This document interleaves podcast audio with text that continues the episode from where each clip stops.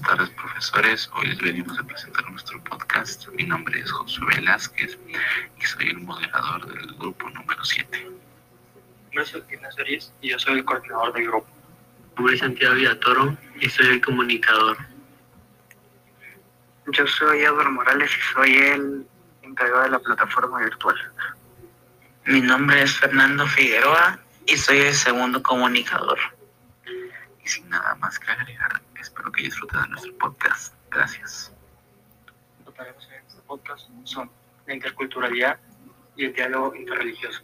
Interculturalidad se refiere al proceso de comunicación e interacción entre personas o grupos con identidades culturales específicas.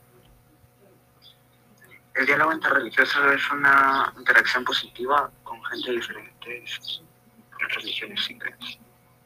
También cabe resaltar que en el diálogo interreligioso lo que se busca es que la gente pueda tener una sana convivencia a pesar de sus diferencias.